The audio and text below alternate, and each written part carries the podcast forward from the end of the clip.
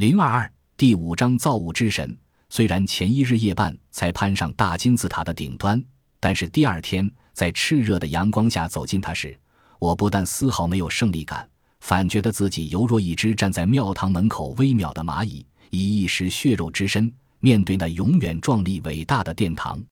我有个感觉，这座大金字塔将永远坐落在这块土地。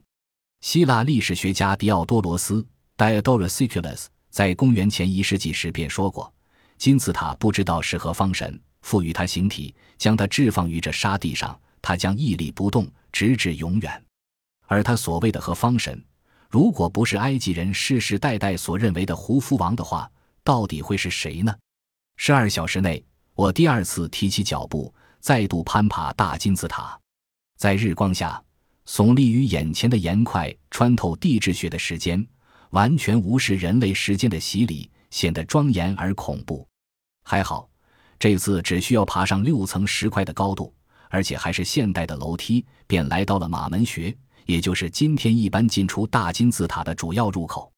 公元九世纪，马门来此探险，并没有发现大金字塔真正的入口，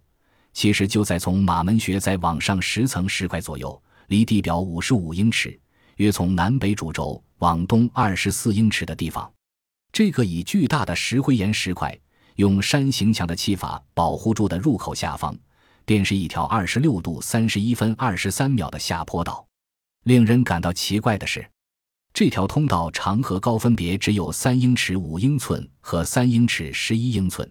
但是宽度却有十二英尺，而沉地板的厚度足足有三十三英寸。上方的天花石板的厚度更达八英尺六英寸，这类奇妙的建筑构造在大金字塔中随处可见，构造之复杂令人难以相信，而用途更令人难以理解。我们无法得知如此大块的石砖是如何安装上去的，更不知道以当时的工程技术，埃及人是如何能够做到将石块与石块以最精密的角度结合的。读者或许已经发现。下坡道的二十六度角是一种刻意的设定，塔内几乎所有的下坡通道都是这种设计。